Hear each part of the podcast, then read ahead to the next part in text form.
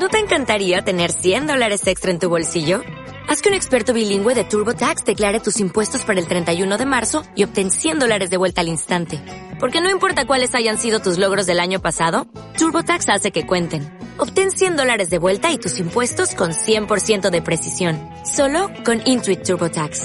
Debes declarar para el 31 de marzo. Crédito solo aplicable al costo de la presentación federal con TurboTax Full Service. Oferta sujeta a cambios o cancelación en cualquier momento. Cho, cho, cho, cho, cho chorizo.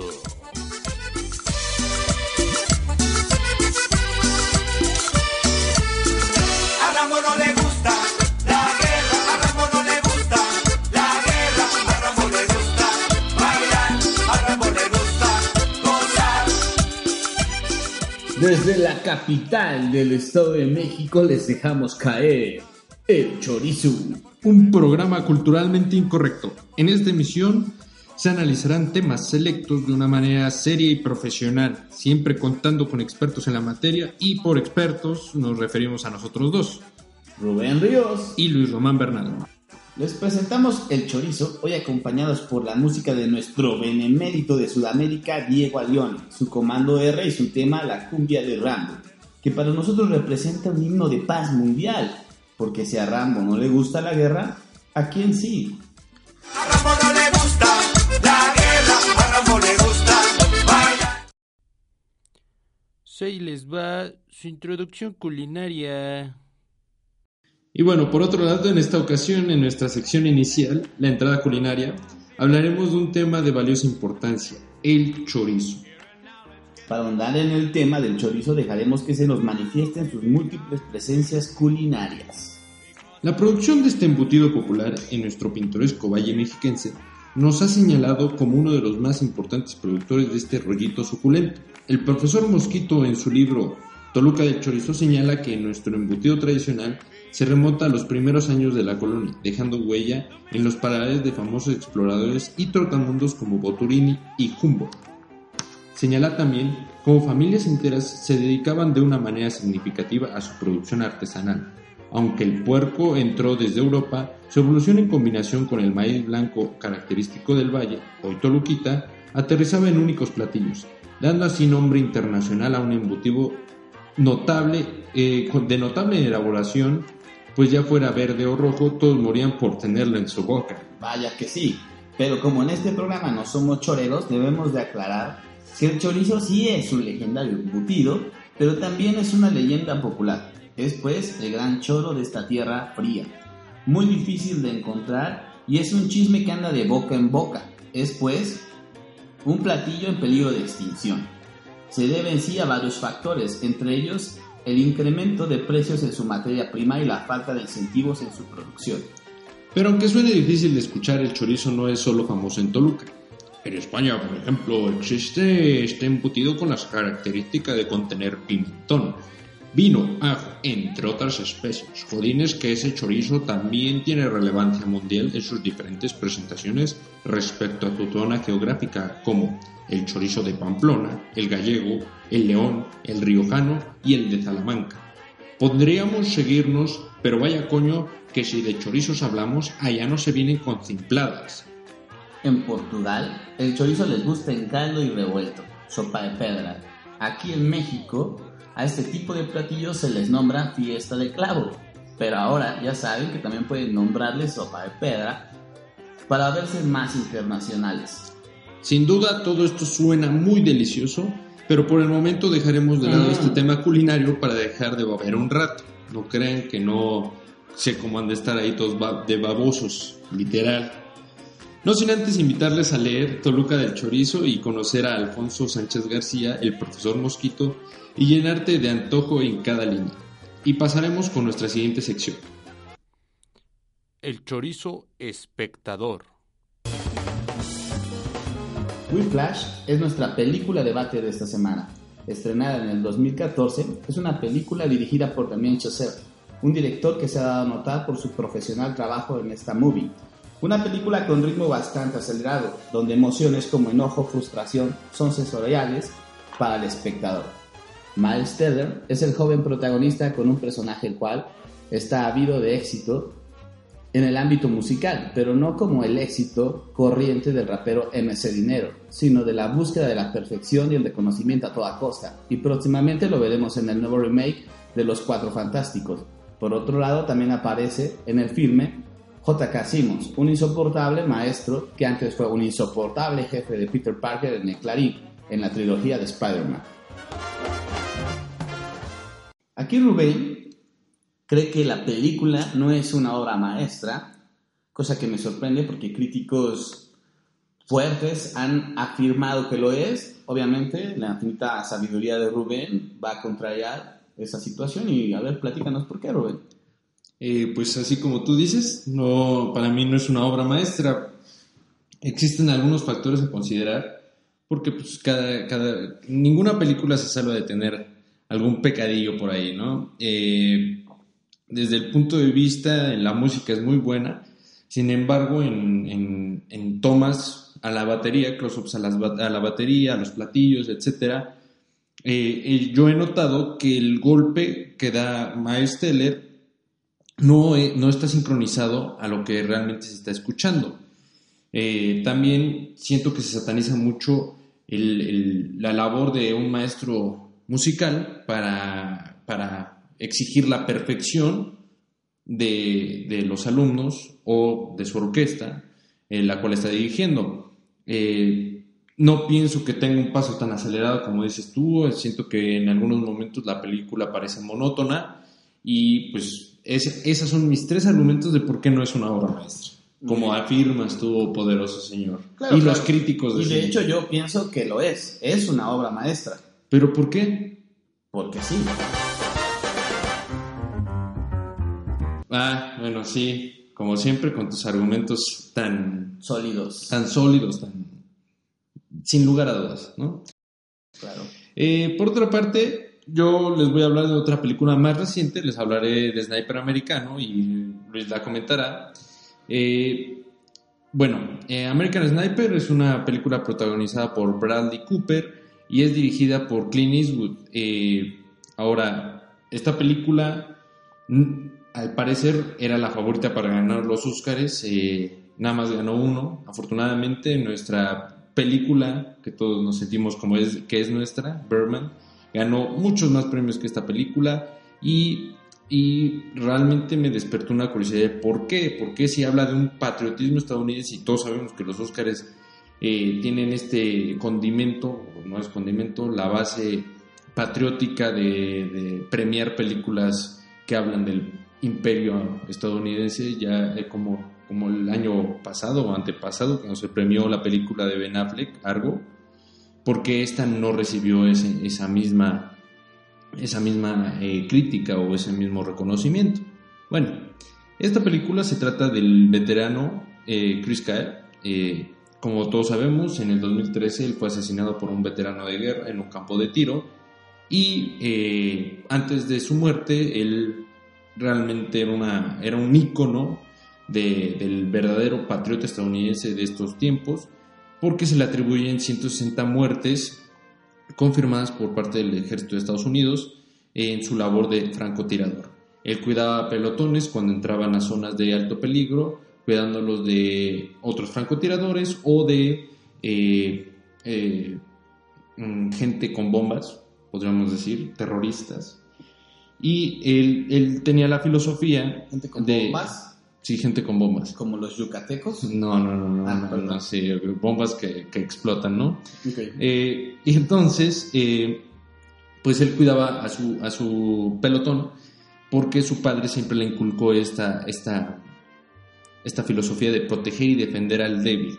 Él tenía que ser una persona que, un superhéroe, casi casi. Yo tengo la duda de, bueno, a mí no me importan los héroes americanos, me caen mal los gringos y se me hace súper X su patriotismo. Esta película vale la pena ver. Sí, sí vale la pena verla. ¿Por qué? Porque, al contrario de otras películas, ya sea protagonizadas por el super famoso y rompemadres Chuck Norris y Rambo, ¿no? que Rambo rifa mil. Y sobre Sí. todo cuando baila Y, y que son altamente patrióticas con este mensaje de Estados Unidos es el mejor y America Fuck yeah. Esta película lo que propone es adentrarse en la mente de un soldado que sufre a causa no de cuántas bajas causas, sino a cuántos soldados no puede proteger, a cuántos americanos han perdido su vida en, la guerra de Irak. Y esto lo acompaña hasta su hogar, en donde tiene una esposa a la cual eh, pues la va alienando de sus pensamientos, de él mismo y también a sus hijos. Entonces está hablando de cómo la, la guerra te transforma de un cuate que era muy extrovertido a un cuate muy introvertido, perseguido por, por imágenes de guerra, etcétera. Entonces, Pero esto ya es una fórmula probada en Zona de Miedo, que ganó Óscares. De hecho, también se habla del trastorno mental que tiene esta, este personaje. Pero en Zona de Miedo, eh, esa temática lo llevan hasta el final cuando él regresa y le parece monótona la vida. Él quiere estar en la acción, él es adicto a la adrenalina. Aquí estamos hablando de un personaje un poco más humano, porque obviamente está, eh, es, es basado en la vida real, y de cómo él, él está dividido. Él tiene dos facetas, el protector, francotirador, y también un padre de familia. Entonces creo que merece verla porque eh, este director Clint Eastwood cuida esas dos partes siempre de, de sus películas. Lo podemos recordar en Cartas de Iwo Jima, la perspectiva japonesa y en Defensa del Honor, si no me equivoco, la perspectiva estadounidense acerca de la misma batalla que fue la de Iwo Jima. Esa es mi recomendación para ustedes, eh, American Sniper o Francotirador Americano.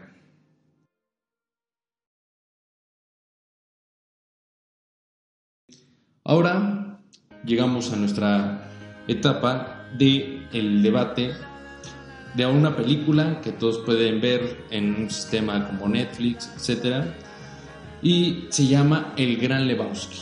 El Gran Lebowski debería ser una película de culto o no. Yo creo que debería de ser una película de culto, porque bueno, en un mundo tan violento como el que en el que vivimos actualmente, el autismo y mamadas así, el budismo, así nos ayudaría un poco a bajarle al volumen, al ruido, al desmadre que nos cargamos todo el, todo el tiempo. Y bueno, la filosofía de este, de este brutillo hacia la vida, este personaje principal, este, propone esa situación, ese como valemadrismo, esa indiferencia, creo que hasta cierta, hasta cierta paz ante lo adverso que se le puede presentar, creo que tiene diálogos bastante bien logrados, te convence del todo la amistad que existe entre estos tres sujetos, bastante cómica, creo que tiene un sutil, un su- una sutil comedia ahí y me, agrada, sí, sí, le podría llamar de culto, porque te transmite todo ese, ese, no sé si la palabra sea indiferencia, pero creo que es así como no, no, no estresarte de más. Un cinismo ante la vida. Yo obviamente estoy en desacuerdo con mi compañero Román. ¿Por qué? Porque eh, los diálogos en esta película son totalmente superficiales. No llega, ni siquiera tiene un, un, un plot, eh, un planteamiento que pueda dar un inicio, desarrollo y final. Simplemente es una historia que la quieren contar así. Lo que el viento se llevó, esta es la historia de, del dude y hasta ahí le paramos. ¿Por qué? Porque no llega a más. Ahora, la gente lo ha elevado a, a un filme de culto, incluso se han desarrollado la, la iglesia del Gran Lebowski, no estoy seguro, El budismo. el dudismo. Y, y- y precisamente, ¿no? Yo pienso que, que es una religión y como religión eh, solamente busca ser opio de ciertas masas y no creo que inspira a otra cosa. Yo siento que es un filme que debería de quedar en el olvido, sin embargo no lo es. Y bueno, calificamos, ya que llegamos a una conclusión, porque pues así somos de cabrones, calificamos la película como el culto es opcional, pero la risa es garantizada para esta película si quieres pasar un ratito ameno. Ok, eh, bueno, ahora seguimos con nuestra siguiente sección.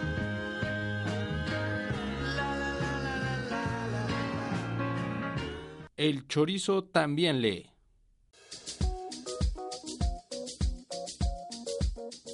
El libro que nos motiva a compartirles esta semana es La increíble hazaña de ser mexicano por Heriberto Yepes, un análisis de nuestra sociedad desde un punto de vista objetivo y fríamente calculado.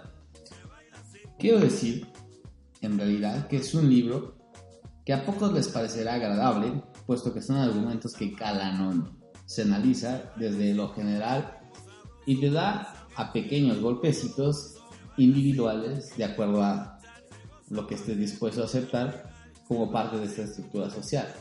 Te sentirás narrado como en un documental de National Geographic, donde se describe el comportamiento del mexicano. Una de nuestras partes favoritas es la raza cómica. No, ya no les hablaremos de la raza cómica. Les vamos a hablar mejor Por de un capítulo. que no. Les hablaremos mejor de un capítulo que se llama La neta física. Ahora, aquí eh, eh, Yepes hace un análisis eh, acerca de, cómo lo mexicano, lo que nosotros consideramos lo mexicano, es, es, es una. ¿Cómo se llama? Es un disco rayado, ¿no? Sigue, se, se sigue repitiendo el estereotipo, pues a través de los medios de comunicación, y a través de conservar el mismo estereotipo de lo que se supone, entre comillas, es ser mexicano, ¿no? Se habla de, esta forma de vida inexistente, casi mitológica, eh, y lo podemos observar en películas. eh, se, tiene, por ejemplo, todavía hasta la fecha a Pedro Infante eh, o a Jorge Negrete como los mariachis, como el comportamiento máximo del macho mexicano que se debe adoptar.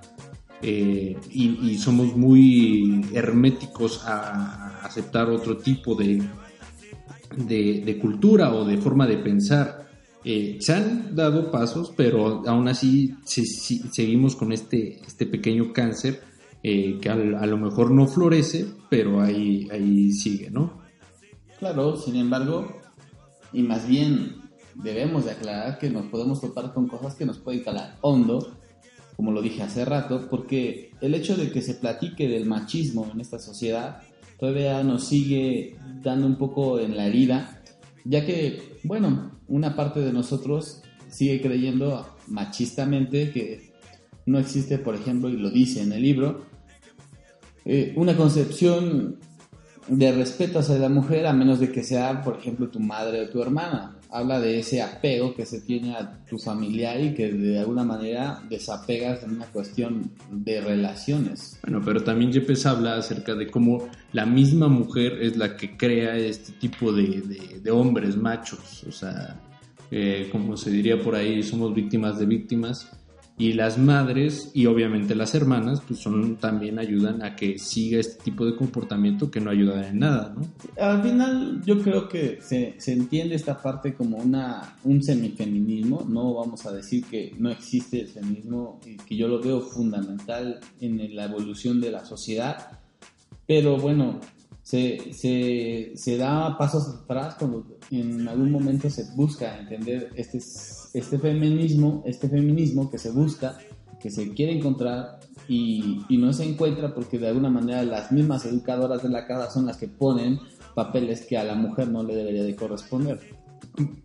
Eh, yo difiero contigo eh, porque creo que la siguiente sociedad o la siguiente etapa de la sociedad no se debe de enfocar en los ismos, ya sea el machismo o el feminismo, porque dividen, dividen esa clase de pensamientos, no llevan a una unión. Eh, si, si te consideras una feminista o un hombre feminista, pues obviamente vas a caer en la mujer tiene la razón, no importando los hechos. Y yo creo que los hechos deben de hablar más que, que por el género de la persona. Sí, o sea, está, está muy bien esa parte, de ese, ese es lo alcanzable de una meta como tal. O sea, se busca la igualdad de género en su totalidad. No debemos de dejar de lado, por otra parte, el hecho de que es un, es un mal necesario, si lo quieres ver de alguna parte. Hasta ahorita, culturalmente, socialmente, la, la- las relaciones entre hombres han sido predominantes. O sea, la relación del hombre, el, el- ser humano machista, el ser humano ah, de alguna manera predominante, vuelvo a repetirlo y una disculpa, pero es la verdad. O sea, ha sido el hombre y tanto religiosamente como culturalmente como socialmente ha tenido una fuerza que hasta ahorita no se ha habido, no se ha, no se ha roto. Entonces, este, el feminismo es, creo yo, algo, un, un mal, un mal necesario. Este, un extremo, de alguna manera sí se puede ver como un extremo, pero que puede desequilibrar un poco la balanza para entender ciertos puntos de vista. hasta tampoco, tampoco te quieras pasar así tipo Batman yo soy el, el ¿cómo se llama? El, el héroe que Ciudad Gótica necesita, no el que merece y ta, ta, ta. Exacto, o sea, sí, suena a broma, pero de alguna, e- e- ese héroe que necesitamos es el feminismo y, y el antihéroe viene siendo el machismo, sin embargo ninguna de las dos son las opciones que necesitamos. Mm, Concuerdo contigo, eh, ahí sí ya estoy un poquito de acuerdo contigo. Entonces, eh, pues a grandes rasgos, este solamente fue un capítulo y fue un tema de ese capítulo que, al que abordamos ahorita Román y yo, acerca de este libro de Heriberto Yepes, pero como, eh, como mi compañero Román aquí ya- dijo, es, es un, se abordan temas sociológicos y, y para Yepes eh, lo, lo mexicano, lo que ahora concebimos como lo mexicano ya es un refrito, ya es algo caduco, es algo que nada más lo repetimos por costumbre, por, por, por me- mera necesidad de sobrevivir en este mundo y conservar algo de identidad. Eh, pero bueno, ahora pues vamos a cerrar un poquito este tema y les vamos a hablar de nuestra palabrota del día. Nuestra palabrota del día es ubérrimo. ¿Y qué es ubérrimo, cabrón? No mames. Ubérrimo es como las moras, ubérrimo. Pues no, mi querido Rubén, realmente ubérrimo significa muy abundante y fértil. Te voy a poner algunos ejemplos. En este caso, una utilización puede ser cuando una mujer tiene caderas anchas, esa mujer tiene proporciones ubérrimas, podrías decir. Ah, pues está chido, así ya me puedo piropear a una que otra mujer ahí en el tránsito. Sutilmente. Sutilmente. Sin ok. que nadie te moleste. Ok, Joven ilustra, usted está muy ubérrima. ok. Otro ejemplo puede ser cuando, al contrario, un hombre es conocido por sus cualidades sementales. O sea, como, como. O sea, Una o sea, una niña- vieja así de. Una niña de repente puede decirte, ¿sabes qué? El chico que me gusta tiene un chorizote ubérrimo. Ah, carajo, eh. Bueno, y, y no crees que también se pudiera referir a, a también la ilimitada idiotez de un ser humano? Por supuesto. Cuando nos referimos en este caso a la idiotez humana, tenemos ejemplos muy claros. Por ejemplo, de nuevo, nuestro presidente mantiene una estupidez ubérrima. Ah, maestro de las palabras. Eso estuvo genial. Ya sé que no aplaudo. Eh, bueno, miren, a petición de mi, de mi otro compañero, pues les voy a tener que hacer la presentación de su sección que tanto me pidió, me añoró. Poesía, poesía. Que, eh, que la tuviéramos aquí en el programa y pues eh, les, va- les, vamos a, les vamos a robar un poquito de su tiempo para darles una bonita poesía de aquí de, del maestro Román. Se los va a leer, él no la escribió, perdón, perdón. Eh, por favor. Es de Alejandra Pizarnik, La jaula. Afuera hay sol. No es más que un sol, pero los hombres lo miran y después cantan. Yo no sé del sol, yo sé la melodía del ángel y el sermón caliente de último viento. Sé gritar hasta el alba cuando la muerte se posa desnuda en mi sombra. Yo lloro debajo de mi nombre, yo agito pañuelos en la noche y barcos sedientos de realidad bailan conmigo. Yo oculto clavos para escarnecer a mis sueños enfermos. Afuera hay sol, yo me visto de cenizas. Que nos la devuelva el mar. De verdad lo digo, porque esta mujer debería de estar aquí con nosotros hoy compartiendo un poquito de tinta. ¿Y qué le pasó? ¿Cómo, qué, qué, qué se, se suicidó, o sea, le ganó la desesperación que le gana a cualquier artista ávido como yo. Ah, Ten, güey. pero sí, o sea, una mujer que tuvo un trágico final, pero que nos dejó poesía para recordar Argentina, una mujer bellísima y de un compartir totalmente transparente. Y bueno, después de este momento meloso de aquí de mi compañero Román, eh, eh, vamos a seguir con la siguiente sección.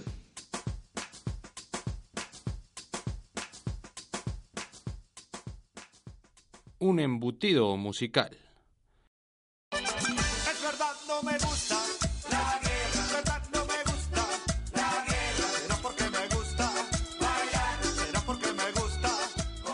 Regresamos un poco con nuestra querida cumbia de Rambo que nos acompañó al principio y hablaremos del personaje detrás de tan conocido y jocoso tema. Diego Leone es un argentino y es un querido personaje por nosotros. Hace de Rambo por las calles de Hollywood. Es futbolista con la carrera coartada por una lesión grave en uno de sus ojos. Su figura como Rambo se consolidó en México, allá con sketches de Eugenio Derbez y de ahí para adelante. Diego Leone es un atrevido en la vida y por eso está compartiendo esta pequeña sección con nosotros. Se le pueden discutir simplezas como que canta, no canta, pero siempre se le puede admirar su sonrisa hacia el futuro y su determinación. Los invitamos a darle fondo en sus entrevistas, pues es alguien que te pide una sonrisa y difícilmente no se la vas a dar. Las sugerencias de la semana.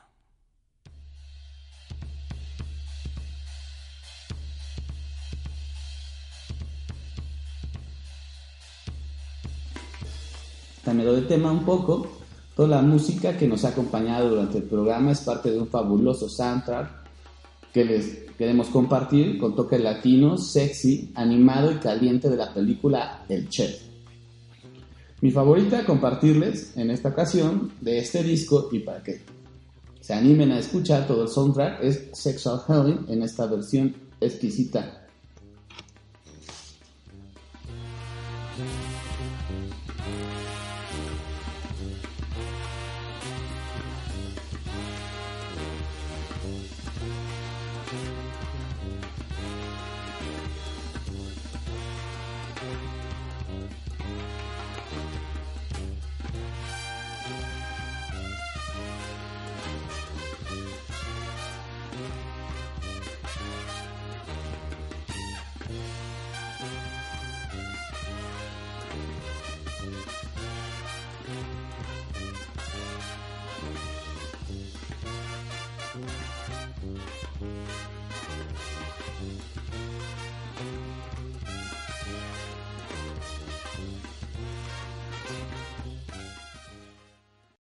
Y bueno, continuando con el tema de los soundtracks, eh, yo mi recomendación, cambiando radicalmente de tema, es, eh, todos recordamos aquella, aquel baile que le dio en la torre a la película Spider-Man 3, en cual Peter Parker se le ve caminando por una avenida de Nueva Oh, York, sí, muy- muy bailando muy sabrosamente. El tema es People Get Up and Drive Your Funky Soul y es de James Brown, el rey del funk.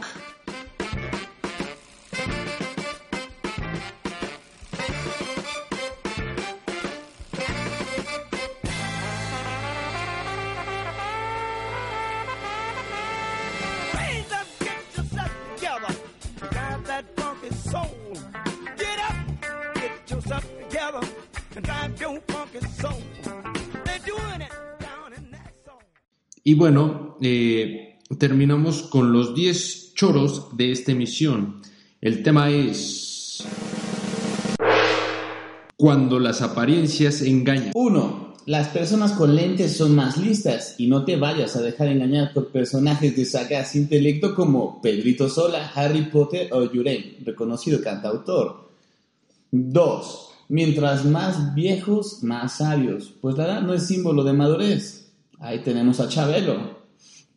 Las personas gorditas, en el número 3, son tiernas. No se dejen engañar por esa apariencia enternecedora. Algunos pueden ser muy violentos respecto a su territorialidad a la hora de la comida, aunque eso no te quita las ganas inmensas de abrazarlos. 4. Pie chiquito es igual a un pene chiquito. Y nada tiene que ver este mito con que nosotros dos calcemos del tres y medio. Nada que ver. 5. Los oídos grandes escuchan mejor. Lamentablemente esto se debe a que escuchar no es lo mismo que oír. Así que si tu mejor amiga la escogiste por este atributo físico, ve pensándolo dos veces. 6.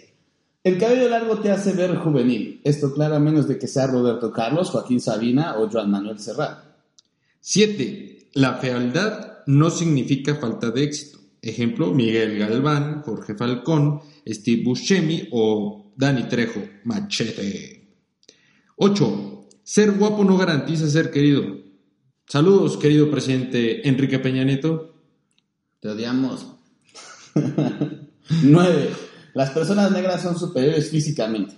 Esto claro con sus ligeras excepciones como Michael Jordan, Usain Bolt, Ronaldo, Pelé, Mohamed Ali, Carl Lewis, Scottie Pippen, Kobe Bryant, Magic Johnson, Serena Williams y bueno, este no nos salió muy bien este dato, así que no sé, nos confundimos. Entonces, bueno.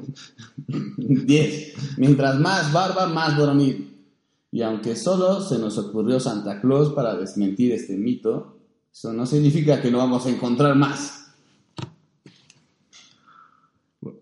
Bueno, el chorizo sale del aire esperando no se preocupen por la vida y exhortándolos a que la vivan, porque de no hacerlo les caerá El chorizo. Hasta luego.